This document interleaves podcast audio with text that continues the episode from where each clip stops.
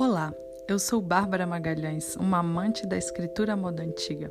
Navegue comigo nesse espaço de compartilhar afeto na forma de audiocartas. Seja bem-vindo. Se achegue.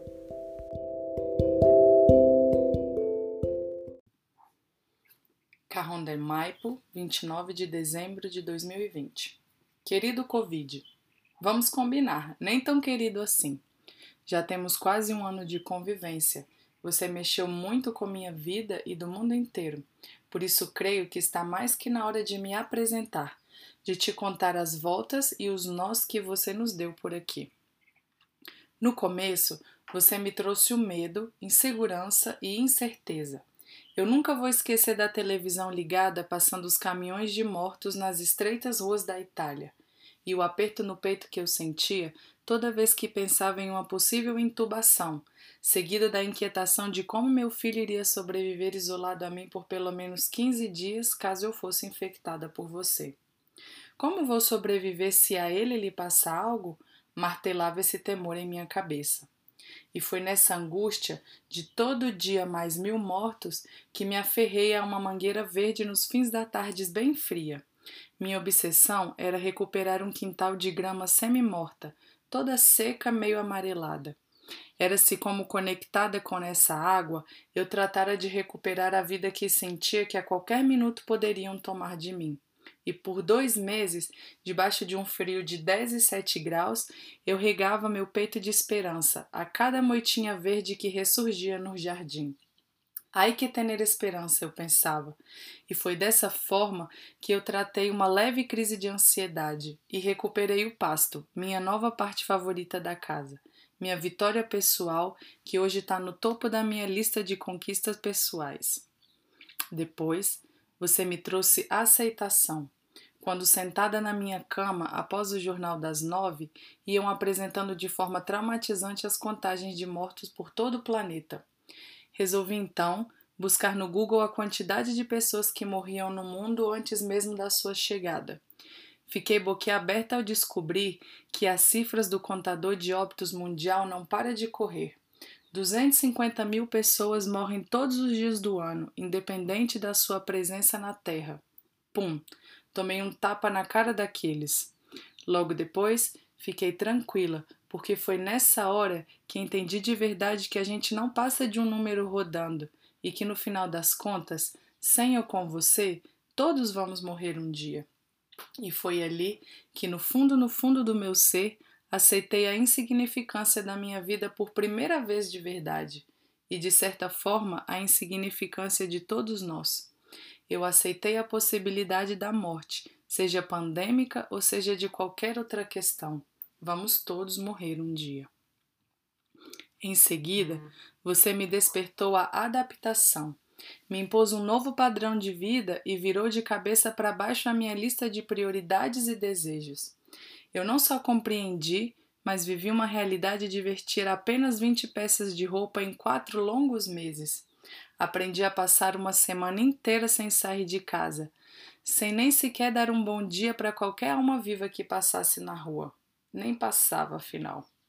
Também aprendi a fazer comida com o que eu achava no mercado e não com o que estava no checklist de coisas a comprar. Aprendi a comer sem delivery e a viver e a viver sem um brinquinho novo ou um novo objeto para casa. Com você, aprendi a reduzir necessidades e a enxugar o orçamento da minha família para dividir o que sobrava com aqueles que passavam o mesmo que eu, só que não por capricho, mas por imposição da necessidade. Teve também a parte de adaptar as minhas próprias sombras e, depois de um breve momento de ressabiamento de mim mesma, reencontrar com a fortuna que é sentir que vou me bastando. A minha pequena família de três também foi se fortalecendo. Fomos nos reconhecendo e, num passe de mágica, nos tornamos suficientes entre nós.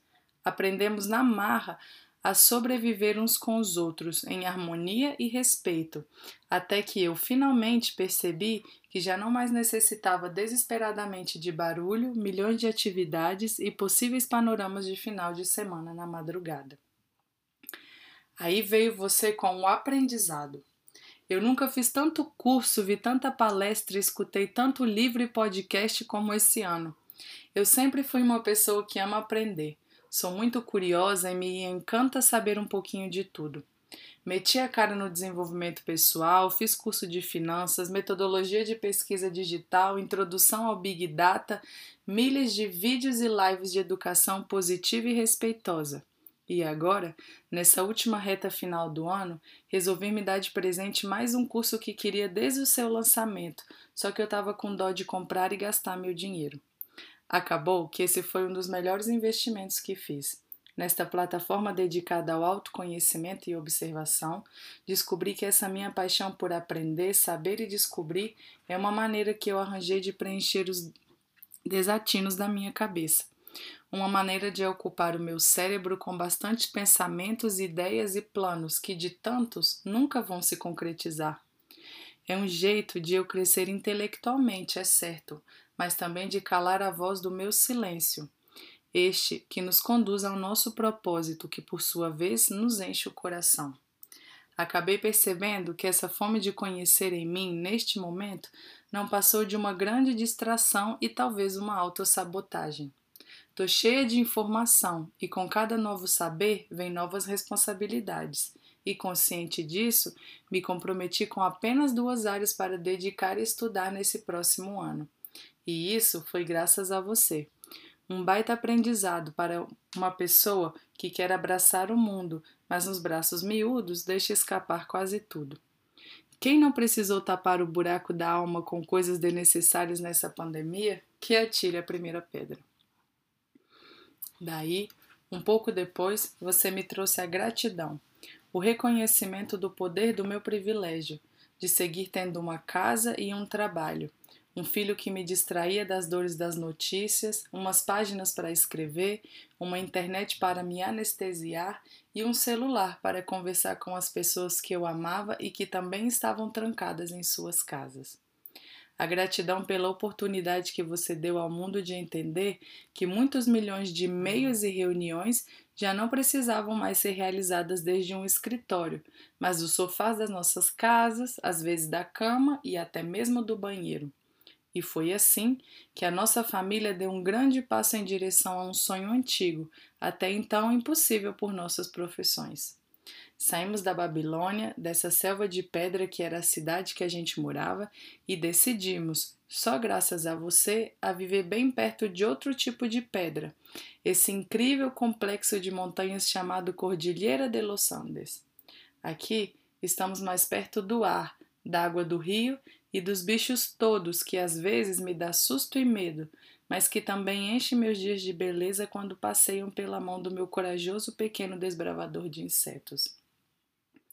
Aí então você trouxe o cansaço, o saco cheio de fazer parte dessa história, desse esquema que a gente sempre acha que nunca está envolvido por completo.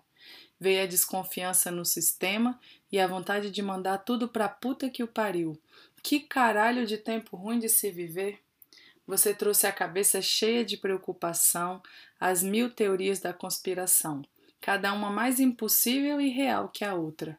E então lamentei a impotência e uma revolta em ser parte passiva e pacífica deste envenenamento de tudo que o ser humano toca. Desacreditei ainda mais dessas instituições com I maiúsculo, sobretudo dos políticos, esses homens engravatados que brincam de ser Deus, só que sem amor, equilíbrio e benevolência.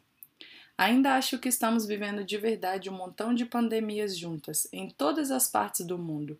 E embora esse aprendizado seja demasiado triste, também me fez perceber ainda com mais força o quanto estamos interconectados e a mudança que eu quero ver no mundo tem que partir de mim, a começar pela minha casa, na educação do meu filho, que eu espero ser um agente de transformação no mundo, já que eu, a única coisa que consigo é reclamar sem fim.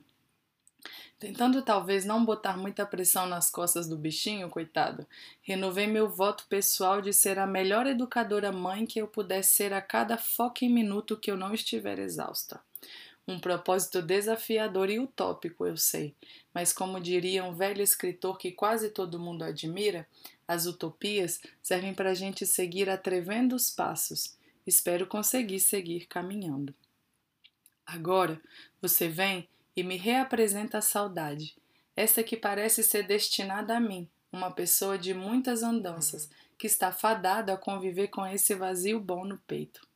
Mas é que agora a impossibilidade real de não saber os dias para sua pausa, trabalhar com a saudade imprevista, tem se transformado num amargo esquisito no canto da minha boca.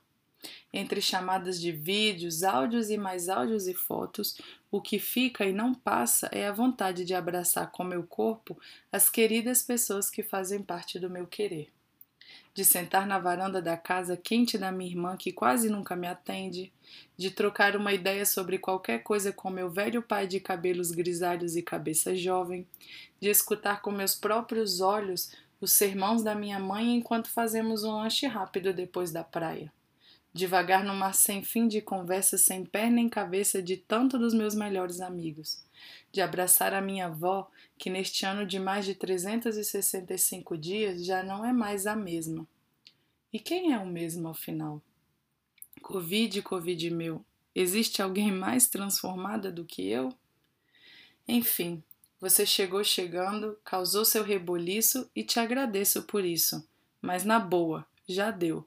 Tá na hora do seu descansar em paz. Cordialmente, Bárbara.